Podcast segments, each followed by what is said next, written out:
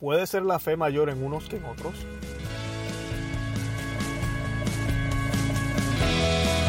Bienvenidos a Conoce, Ama y Vive tu Fe. Este es el programa donde compartimos el Evangelio y profundizamos en las bellezas y riquezas de nuestra fe católica. Les habla Luis Román y quiero recordarles que no podemos amar lo que no conocemos y que solo vivimos lo que amamos. Nos dice las Escrituras, al entrar en Cafarnaúm se le acercó un centurión y le rogó diciendo, Señor, mi criado yace en casa paralítico, con terribles sufrimientos. Jesús le dijo, yo iré a curarle, replicó el centurión. Señor, no soy digno de que entres en mi casa, basta con una palabra tuya y mi criado quedará sano. Porque también yo, que soy subalterno, tengo soldados a mis órdenes, y digo a este, vete y va, y a otro, ven y viene, y mi siervo hace esto y lo hace.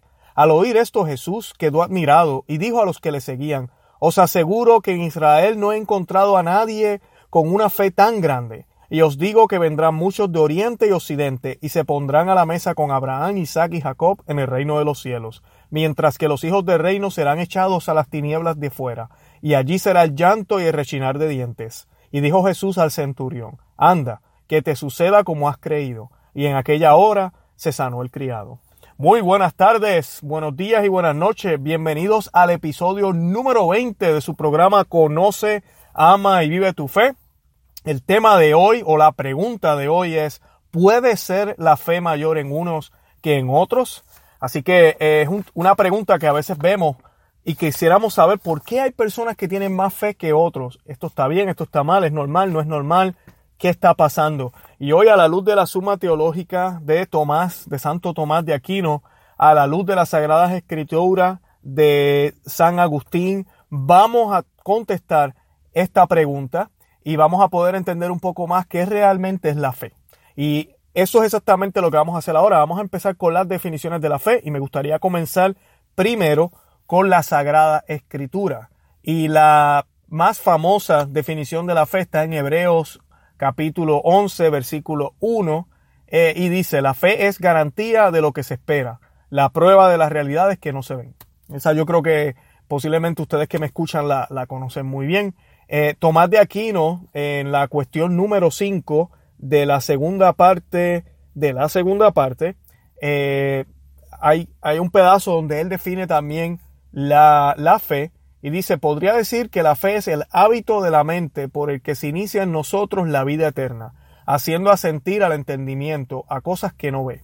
Con estas palabras se diferencia la fe de los demás actos que corresponden al entendimiento, diciendo argumento se distingue la fe de la opinión, de la sospecha y de la duda, que no dan al entendimiento adhesión primera e incrementable a una cosa. Diciendo de cosas no vistas se distingue la fe de la ciencia y de la simple inteligencia que hacen ver. Con la expresión sustancia de las cosas que esperamos, distingue la virtud de la fe tomada en sentido general, la cual no se ordena a la bienaventurada esperada.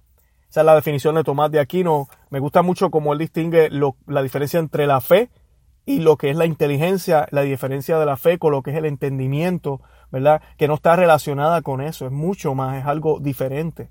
Eh, las demás definiciones de la fe que ofrece, además de la que ofrece San Pablo en hebreo, está también la de San Agustín que dice fe es la virtud por la cual se cree lo que no se ve. Y Damasceno, fe no es sentimiento razonador y otros. La fe es la certeza del ánimo de cosas no presentes sobre la opinión y por debajo de la ciencia. Expresan también lo mismo que dice el apóstol, argumentos de cosas no vistas. Ambas definiciones nos dicen eso. Y la de Dionisio es el cimiento, dice que la fe es el cimiento inmóvil de los creyentes, que les asienta en la verdad y se la muestra. Coincide con la expresión sustancia de las cosas que esperamos también. Así que esas son las definiciones de fe, ¿verdad? Es esa garantía, es esa esperanza, podríamos decir esperanza, pero no quiero decir esperanza porque la esperanza también es, otra virtud teologal, pero es esa garantía que sabemos de lo que, de lo que, no, de lo que no podemos ver que sí existe.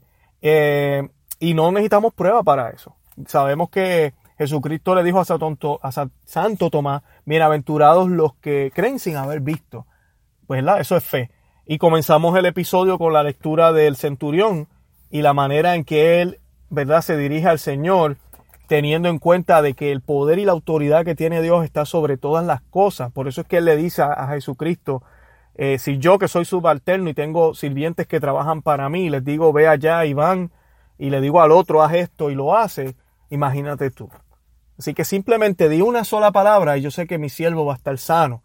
Además de la humildad de este servidor, que la humildad también es un fruto de la fe, eh, porque sabía que como él no era judío, su casa no era digna, ¿verdad? Su techo no era digno para que el Salvador fuera hasta allá.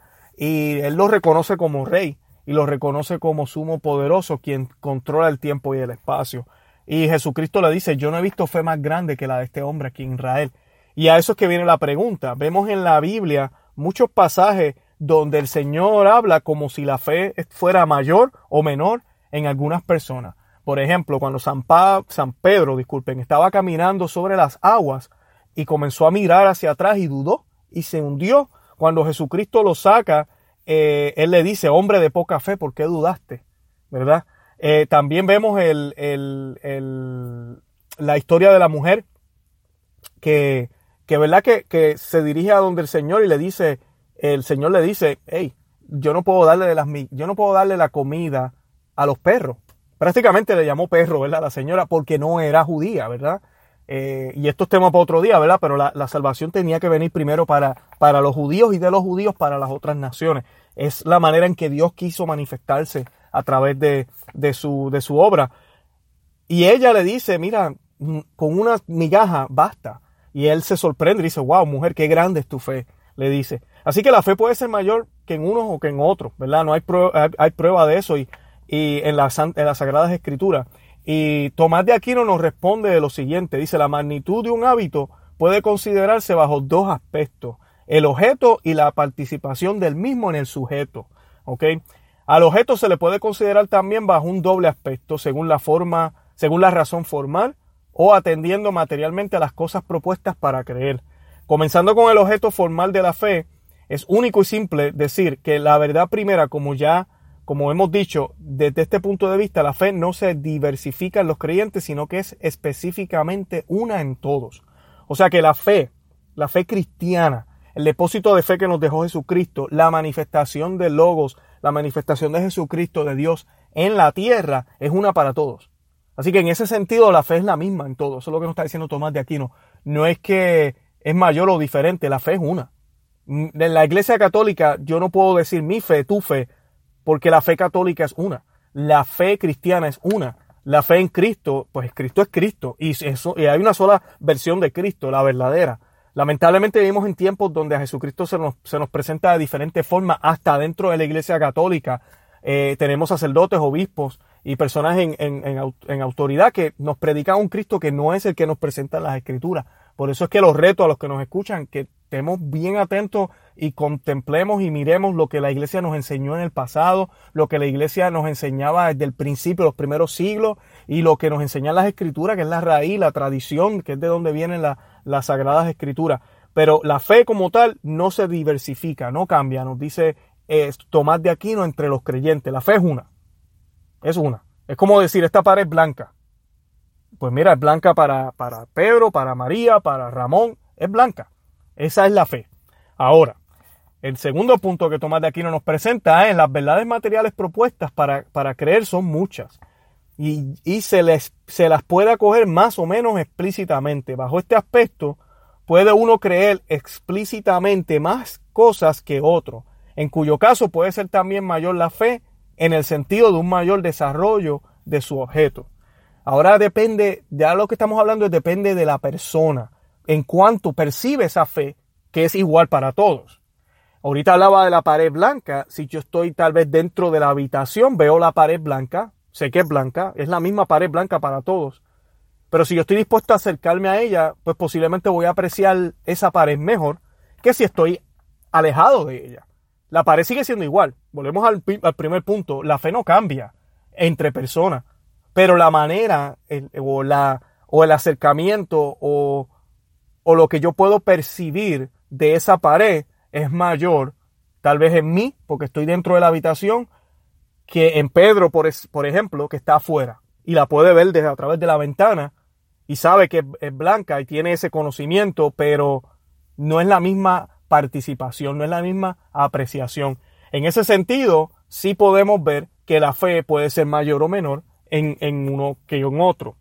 Considerando la fe según la participación en el sujeto, se ofrece la desigualdad de dos maneras.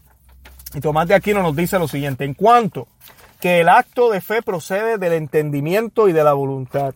Se puede por lo tanto decir que la fe es mayor en uno que en otro o por parte del entendimiento a causa de su mayor certeza y firmeza. Lo que les decía ahorita, si estamos más cerca, si nos preocupamos por estar más cerca, pues vamos a percibir la fe, vamos a obtenerla de manera diferente. Y eso nos lleva al segundo punto, ¿verdad? El segundo punto dice también, eh, quitando ya el entendimiento y la voluntad, ¿verdad? Eh, perdón, quitando el entendimiento a un lado está la voluntad.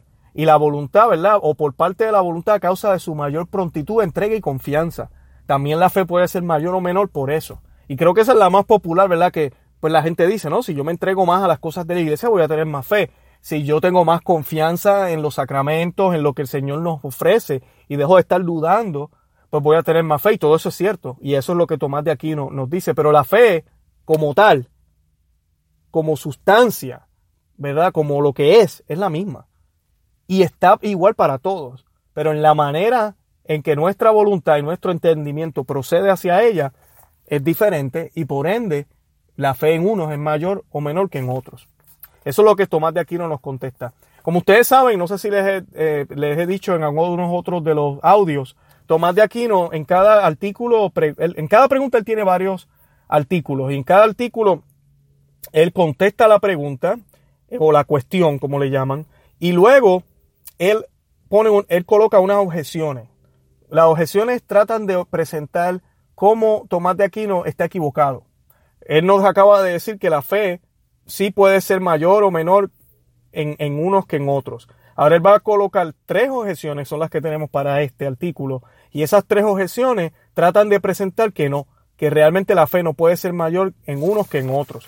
Para los que quisieran buscar lo que yo estoy leyendo, esto está en la Suma Teológica parte 2, la segunda parte de la segunda parte, cuestión número 5, artículo número 4. Eso es lo que yo estoy leyéndoles hoy. Y la primera objeción es la magnitud de un hábito depende de los objetos, pero quien tiene la fe cree todo lo que ella enseña, ya que quien rechaza una sola verdad de la fe la pierde totalmente como acabamos de ver. No parece pues que la fe pueda ser mayor en unos que en otros.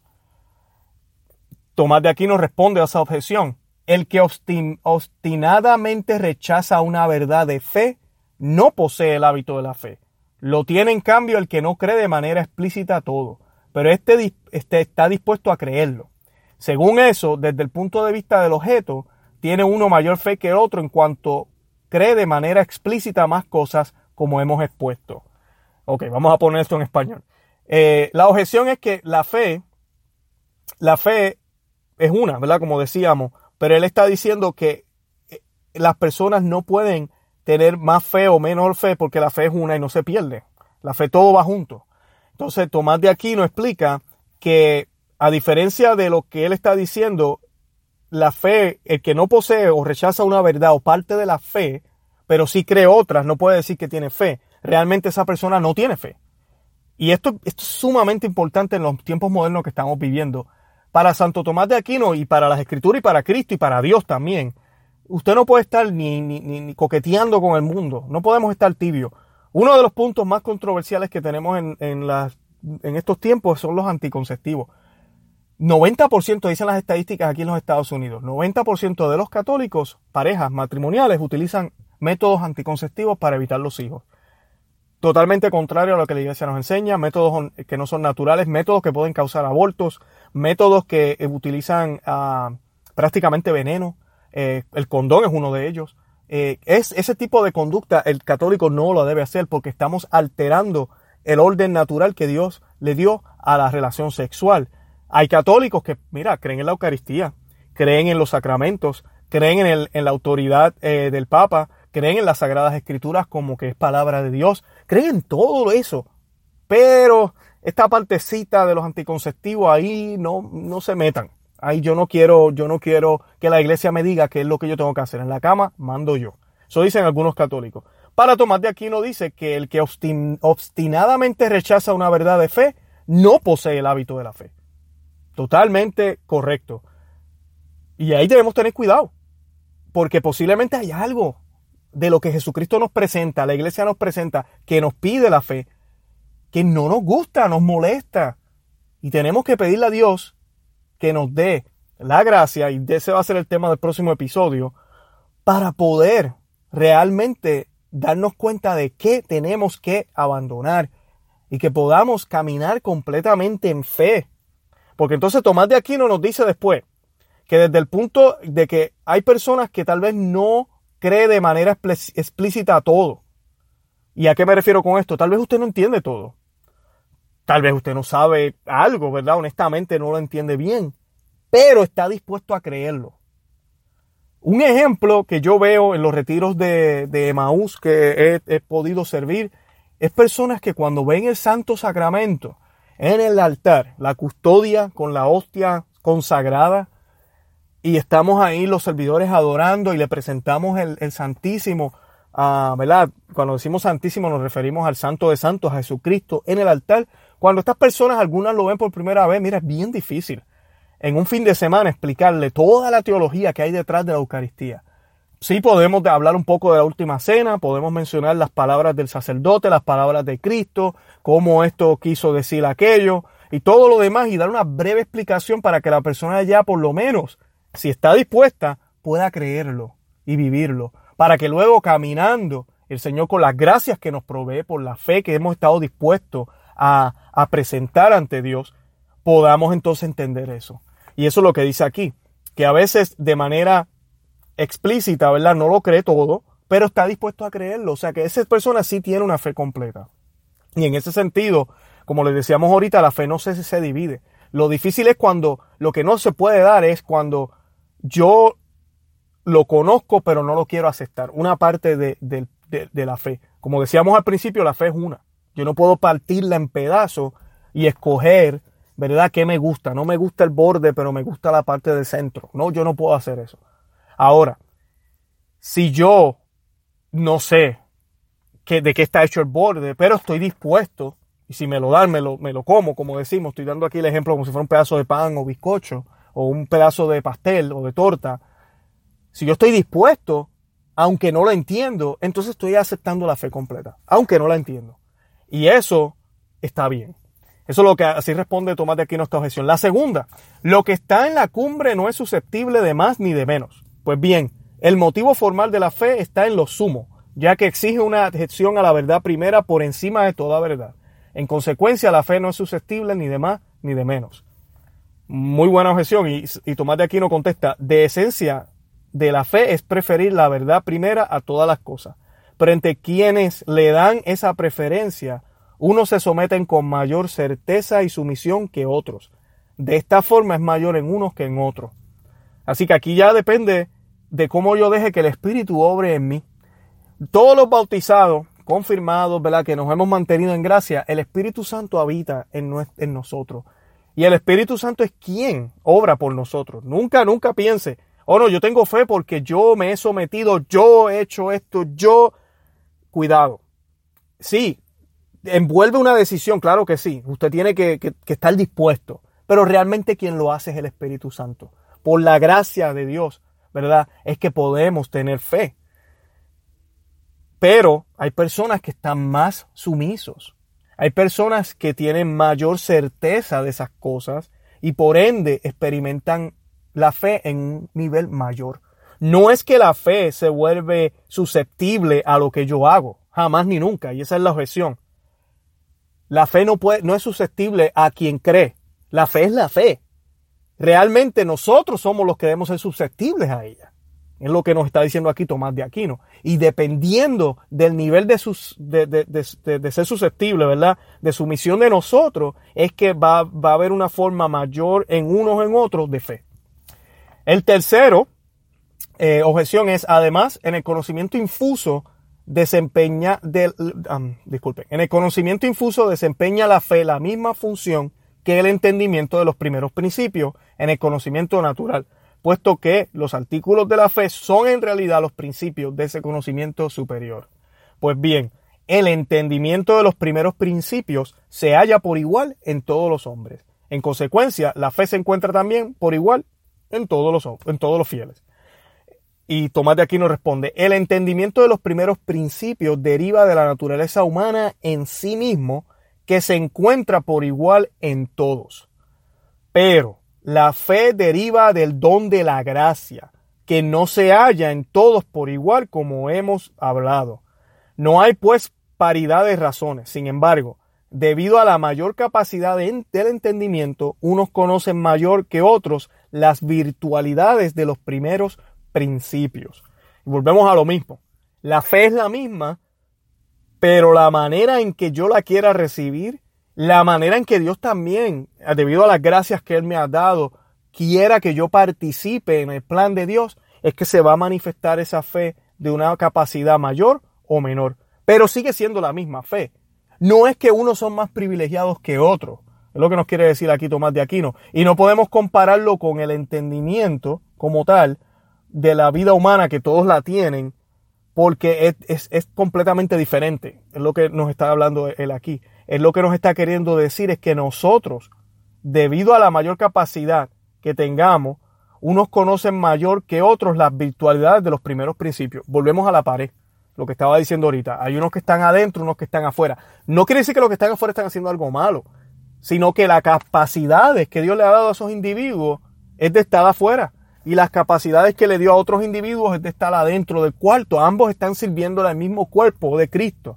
Por eso San Pablo habla de las diferencias entre cada uno de nosotros y cómo la fe, cómo las pasiones, eh, las pasiones, disculpen, los dones, los carismas se manifiestan de diferentes maneras, todos por el mismo cuerpo, pero se manifiestan de diferentes maneras. Y dependiendo cómo nosotros dejemos que el Espíritu Santo sea el que obre en nuestras vidas, entonces vamos a poder experimentar esa fe esas obras que salen de la gracia son gracias al Espíritu Santo, no son por mí, pero yo tengo que, por el libre albedrío, tomar la decisión de creer en ellas aunque no las entienda, de creer en ellas y saber que en Dios todo es mejor, de creer en ella y estar susceptible a la voluntad del Señor completamente, como lo hizo la Santísima Virgen, como lo hizo San José, como lo hizo el mismo Jesucristo, ¿verdad? Que siendo Dios, pero también hombre, tuvo que someterse a la voluntad de su propio plan, del plan del Padre, para poder, ¿verdad?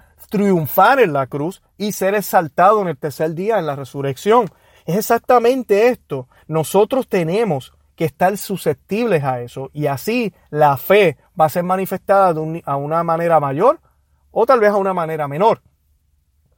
Que en el mundo siempre van a haber personas y aquí volvemos a los santos que experimentaron la fe de un nivel mayor, sí, pero también mayores fueron las gracias que recibieron y mayores fueron las pruebas también. Porque al que más se le da, más se le va a exigir, ¿verdad? No estoy diciendo, ah, ahora yo no quiero tener tanta fe. No, la fe tenemos que tenerla. Y, y usted tiene que estar susceptible completamente a ella. Y el Señor, como tal, es el que va a determinar cómo lo va a utilizar a usted. Pero su deber es estar susceptible completamente ella y aceptarla completa. Eso no es negociable. Ahora, de cómo la va a experimentar, ya eso son, ¿verdad? Eso ya es Dios quien nos va a permitir. Pero yo tengo que aceptarla por completo. Tengo que abandonarlo todo y aceptar a Cristo completamente como es Él, sus mandatos y sus enseñanzas. Yo quería tocar también para poder darnos un poco más de claridad. Voy a irme ahora a la parte 2 o segunda parte de la segunda parte, pero ahora voy a estar en la cuestión número 6, artículo 1.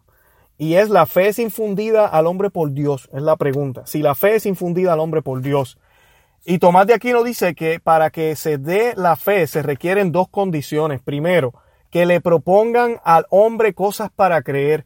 Esto se requiere para creer algo de manera explícita. ¿Verdad? Como lógico, ¿verdad? Yo no puedo tener fe en algo si no, si no lo conozco no sé en qué estoy creyendo. Segunda, el asentimiento del que cree lo que se le propone. En cuanto a la primera condición, es necesario que la fe venga de Dios. O sea, que ese conocimiento venga de Dios, porque las verdades de fe exceden la razón humana. Por eso no caen dentro de la contemplación del hombre si Dios no las revela. A algunos les son reveladas de manera inmediata por Dios, como sucede con los apóstoles y los profetas.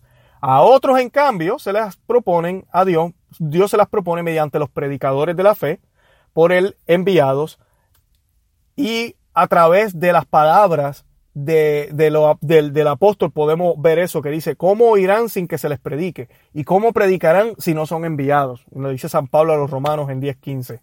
Eh, en, cuanto a la segunda condición, que es el asentimiento del creyente a las verdades de la fe, hay dos causas.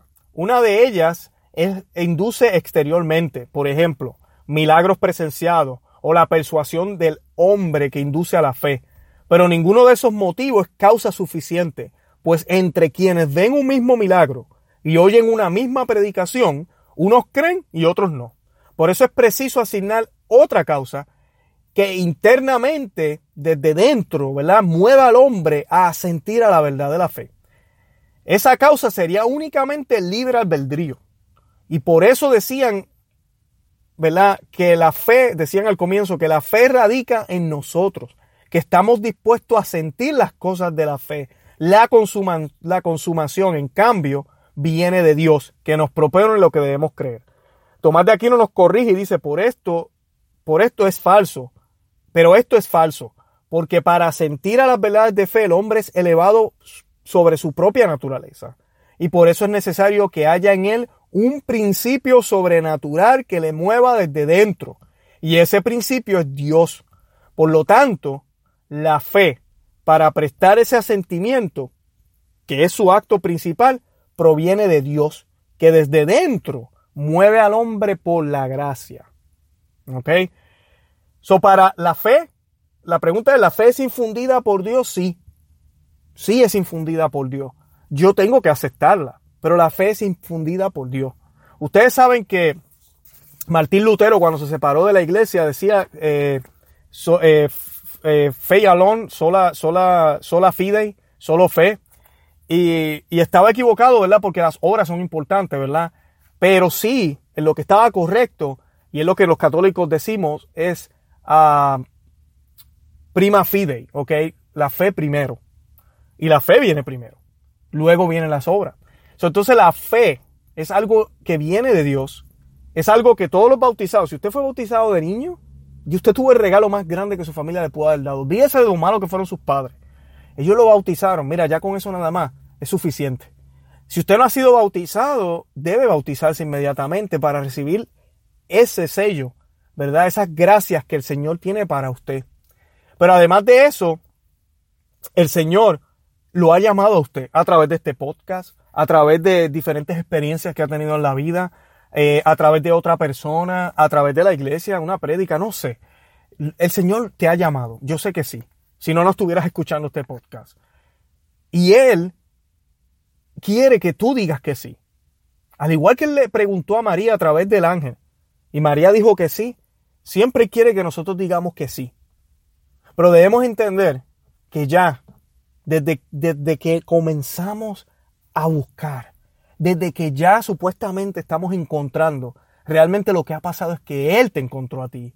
Él ya empezó a orar de ti, adentro de ti. Juan Bosco le preguntaron una vez, yo quiero aprender a orar. ¿Cómo comienzo a orar? Y él le decía a ellos, bueno, ya con eso ya estás orando, ya comenzaste, ya con el deseo, ya comenzaste a orar. Y el orar es una comunicación entre yo y Él. Y entre Él y yo. Así que no depende de mí. Si ya el Señor te ha puesto a escuchar este audio, bendito sea Dios. Ya Dios está obrando dentro de ti. Y estoy seguro que tienes los, los, los, los, vellos, ¿verdad? Los cabellos de tu cuerpo erizados ahora mismo. Porque sabes que es cierto.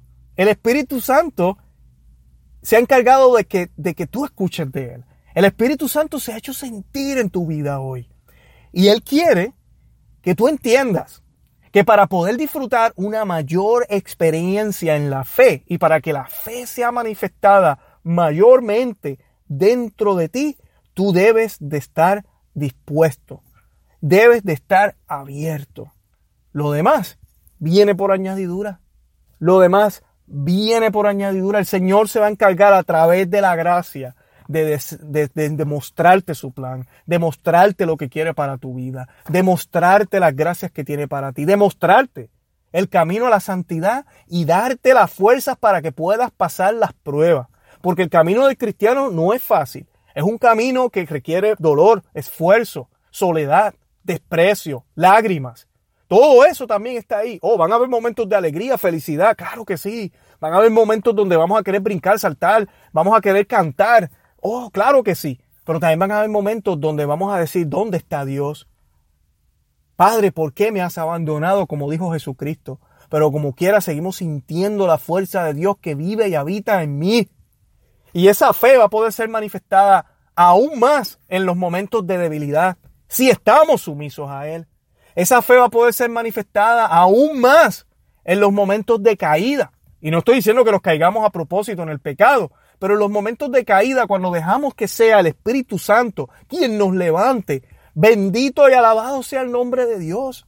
Porque no eres tú, sino Él quien te está haciendo levantar. Este día no eres tú, sino Él quien te está haciendo creer. Este día no eres tú, sino que es Él quien está haciendo que tu vida comience a cambiar y a dirigirse hacia el camino a la santidad, a darte cuenta que hay prioridades aún mayor y que la vida no se trata de ti, de que tú no eres el centro del universo, que realmente tú eres una gota de arena en este mar, eres una gota de agua en este océano inmenso. Eso es lo que eres tú. Y tu deber es simplemente dejarte llevar por tu Creador, por tu Dios, por Jesucristo nuestro Señor. Y realmente creer todo, todo lo que salió de los labios de nuestro Salvador. Cuando Él le dijo a los apóstoles, vayan y hagan discípulos a todos, y les dijo a ellos, ustedes tienen el poder de atar y desatar, ustedes tienen el poder de perdonar pecados. Le dijo a ellos también, vayan y bauticen en el nombre del Padre, del Hijo y del Espíritu Santo y hagan a todos los pueblos mis discípulos. Él les dio la autoridad completa que viene solo de Él a su santa iglesia católica, la única que existía, la única que existía hasta el 1517. 1517 nacieron las otras 33 mil denominaciones llamadas cristianas que no participan de la iglesia católica, que no participan de la Eucaristía. Así que tú debes creer por fe lo que tu iglesia católica te enseña. Tú debes creer por fe el depósito de fe que nos dejó nuestro Señor Jesucristo en su iglesia y debes creer por fe que Él entregó su vida por ella, como nos dicen las escrituras, y seguir lo que ella nos manda, lo que nos ha mandado, nada de nuevas teorías, nada de nueva teología, nada de nuevos mensajes que tristemente a veces nuestros sacerdotes han, abrazado y quieren predicar, tengamos mucho cuidado con eso, sino lo que la iglesia siempre nos ha mostrado. La iglesia ha sido luz y seguirá siendo luz para el mundo. Independientemente de lo mal o bien que esté el clero, independientemente de lo mal que esté yo, que estés tú. Debemos creer por fe que nuestro Señor Jesucristo nos acompaña. Una y otra vez, todos los días de tu vida, los soleados y los lluviosos. Él te acompaña todo el tiempo. Así que la fe se puede manifestar de maneras aún mayor en tu vida. Tú puedes dejar ver esa fe de una manera aún mayor, que otras personas la puedan ver a través de tus acciones, tu testimonio, a través de tus, eh, tu manera de hablar, de lo que tú crees, de lo que tú profesas. Todo esto puede suceder si te sometes y dejas que el Señor obre en tu vida. La respuesta a la pregunta de hoy puede ser la fe mayor en unos que en otros, sí, pero no porque la fe es susceptible a nosotros, sino porque nosotros debemos ser, tenemos que ser susceptibles a ella, porque nosotros somos susceptibles a ella, mejor dicho. Y como somos susceptibles a ella, entonces, a través del Espíritu Santo, yo debo dejar que sea Él quien obre en mí, no mis acciones. Que sea el Espíritu Santo, la gracia de Dios, la que obre en mi vida y no mis planes. Que sea Él que sea la voluntad de Dios y no la mía. Por eso Jesucristo decía que se haga, ¿verdad? Deja, niégate a ti mismo, coge tu cruz y sígueme. Que se haga la voluntad de Él en tu vida. Esa es la manera de poder vivir lo que tal vez no entendemos. Esa es la manera de poder vivir y tener la esperanza, ¿verdad? Que nos provee la fe de saber que hay otras realidades que no se pueden ver, pero que existen. Dios, grandes teólogos han tratado de explicar muchísimas cosas. Y Santo Tomás de Aquino y San Agustín, San Agustín tiene una línea muy famosa que dice que el día que tú pienses que entendiste a Dios, ese no es Dios. Porque a Dios no lo podemos entender, es un misterio. Pero sí, lo podemos, podemos explicar coherentemente muchas cosas. Y esa coherencia la tenemos gracias a la Iglesia Católica, gracias a la fe, la fe que nos permite ver, la fe que nos permite abrir, la fe que nos permite darnos cuenta de que hay cosas mucho más de lo que los ojos pueden ver. La fe que nos da la disponibilidad de creer que esto, que este es el camino. La fe que nos muestra a través de los signos que suceden en nuestra vida que Dios está obrando, que no hay coincidencias, que es la providencia de Dios en acción. La fe que nos muestra que cuando yo tengo una duda, tengo una pregunta y alguien viene y me dice algo o me viene este pensamiento a la cabeza y yo sé que es Dios quien me está hablando. Porque yo me he moldeado, he dejado que el Espíritu Santo obre en mí a través de la oración, a través de los sacramentos, a través de todo lo que yo he hecho. Que no lo hago yo por mí solo, por mis propios méritos, sino que es el Espíritu Santo obrando a través de mí. Y entonces yo me dejo guiar por Él. Y me doy cuenta que activamente mi Jesús, nuestro Dios, nos acompaña, me acompaña a diario y nos deja ver con claridad el camino que me puede llevar a mí, a mi familia y a los míos a la santidad. Yo espero que este podcast en el día de hoy nos haya abierto un poco más la, los ojos de que cuando vemos personas con mayor fe, no es porque Dios quiso que tuvieran más fe, es porque esas personas son más susceptibles a la única fe, a la fe que Dios Jesucristo y el Espíritu Santo, ¿verdad? Ese Dios trino, le ofrece a todos por igual. Los invito a que visiten nuestra página web conoce, a que nos sigan en Facebook, conoce, ama y vive tu fe, nos buscan en Twitter, en Instagram, me pueden buscar a mí en Twitter también, Luis Román, para que me sigan. Eh, si me mandan un, un, request por Facebook, ya he recibido algunos, posiblemente no se los voy a aceptar, esa página es más para amigos y familiares. Puede ser que en el futuro abra una página para mí solo. Por ahora no los estoy aceptando. He visto algunos que son de personas que no conozco y ah, estoy asumiendo que es por el, por el proyecto de Conoce, Ama y Vive tu Fe. También tenemos eh, un libro que les quiero regalar. Lo único que tienen que hacer, yo estoy dejando el link debajo de este podcast. No sé cómo accesaron al podcast a través de una aplicación de podcast, iTunes o cualquiera de ellas o no sé si en el, en el Facebook, en el link de, la internet, más abajito van a ver, hay un link que dice eh, eh, maná de aliento para el cristiano. Clic ahí, tienen que entrar su nombre, su email y yo les voy a mandar en PDF ese libro. Es un libro para darle fuerza y apoyo en esos momentos de desierto. Si se ha sentido desanimado, si siente que lleva tiempo en las cosas del Señor, pero como que ya no es igual, um, o como que no, esto no llega, eh, o simplemente está contento ahora, está alegre, está todo súper bien. Yo les recomiendo que lo lean. No es muy largo, es bastante, es, bastante corto. Eh, yo creo que en dos días que usted se siente un buen rato lo puede leer. Así que se los recomiendo. Les quiero hacer ese regalo con mucho amor. También eh, les pido que se suscriban al podcast. van a ver también abajo, hay unos links que dicen este, iTunes, Android, um, Player FM, eh, eh, Spotify, diferentes eh, avenidas ¿verdad? que usted puede tomar para escuchar el podcast. Clique cualquiera de ellas. Posiblemente el teléfono le va a pedir que baje una aplicación. Baje la aplicación y suscríbase ahí. Eh, cuando usted apriete ese botón de suscribir, no, usted no va a recibir promoción, tranquilo. La idea de esto es que, primero que nada, usted recibe la notificación inmediatamente que estos audios salen.